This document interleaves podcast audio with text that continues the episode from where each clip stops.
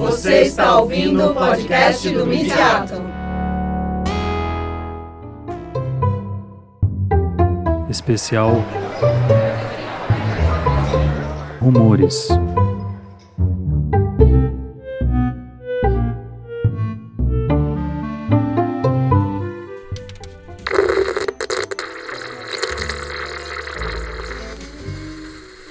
Olá! Essa série especial de podcasts comenta o dossiê sobre os 70 anos da entrada da televisão no Brasil, publicado na 28ª edição da revista Rumores. O periódico científico se dedica aos estudos da comunicação, linguagem e mídias. Esse dossiê foi organizado pela pesquisadora e editora convidada, Amanda Miranda, e por Rosana de Lima Soares, editora científica e uma das líderes do Midiato. Em cada episódio, ouviremos as autoras e os autores falando um pouco sobre seus artigos. Confira!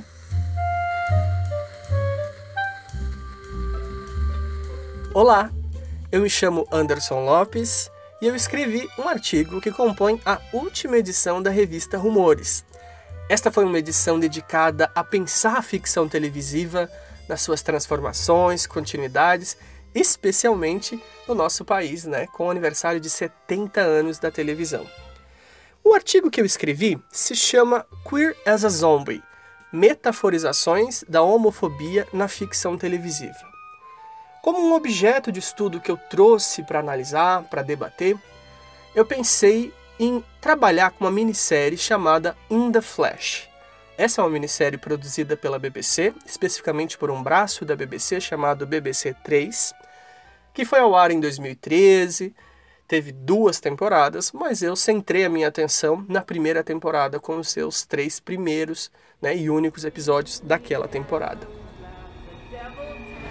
Do not go gentle into that good night. Rage, rage against the dying of the light. We're living in a world where real monsters exist. They are not your neighbors, not your friends. They are... O que eu objetivei com esse artigo que eu gostaria de falar aqui com você? Primeiro ponto é que esse trabalho tenta trazer para o cenário brasileiro um pouco da discussão sobre os zombie studies, ou estudos de zumbi. Pode soar já um pouco deslocado, até meio engraçado, né?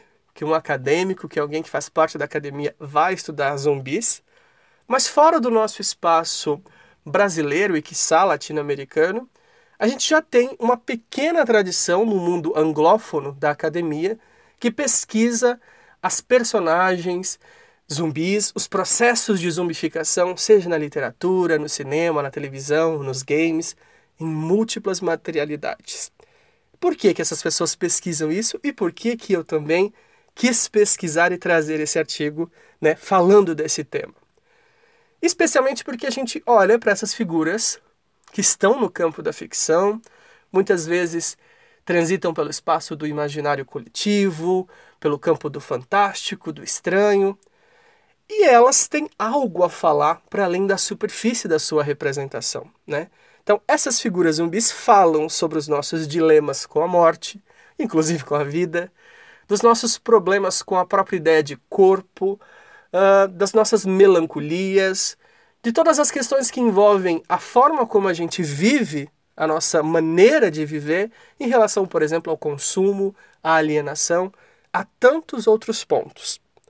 Especificamente, os zumbis dessa série In The Flash, eles são categorizados por mim e por outros autores como zumbis sentimentalizados. Ou seja, diferente né, dos zumbis mais clássicos que a gente vê nos filmes do Romero, por exemplo, a Noite dos Mortos-Vivos, diferentemente desse tipo de representação, aqui a gente fala de uma personagem que ela tem sentimentos, racionalidade, memórias, né, lembranças e, obviamente, casos muito específicos de tristeza, tristeza profunda, melancolia, tudo aquilo que a gente, enquanto ser humano, vivencia.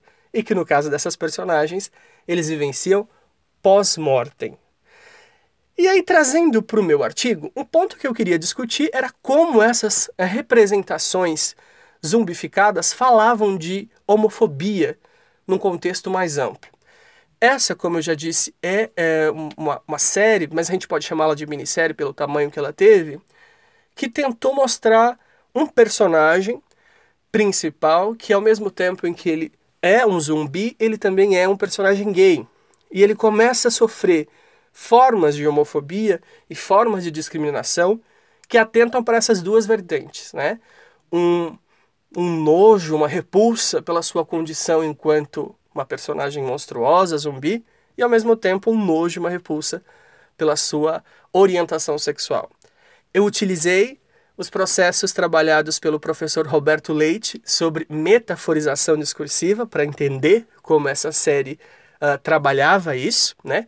Especificamente no conceito de isotopia discursiva, ou seja, perceber como o tema da discriminação barra homofobia era tratado no plano da ficcionalidade, mas que reverberava no campo da realidade, no campo das vivências mais concretas.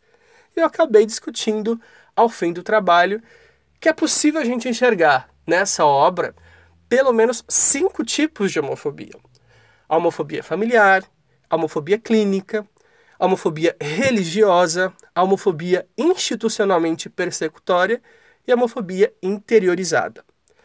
Tudo isso para dizer mais uma vez o quanto é interessante e importante que a gente olhe para as narrativas audiovisuais, ficcionais, não apenas como um mero entretenimento, mas como formas de representar, ressignificar, remodelar e dar sentido para as nossas práticas cotidianas, entre aspas, no mundo real.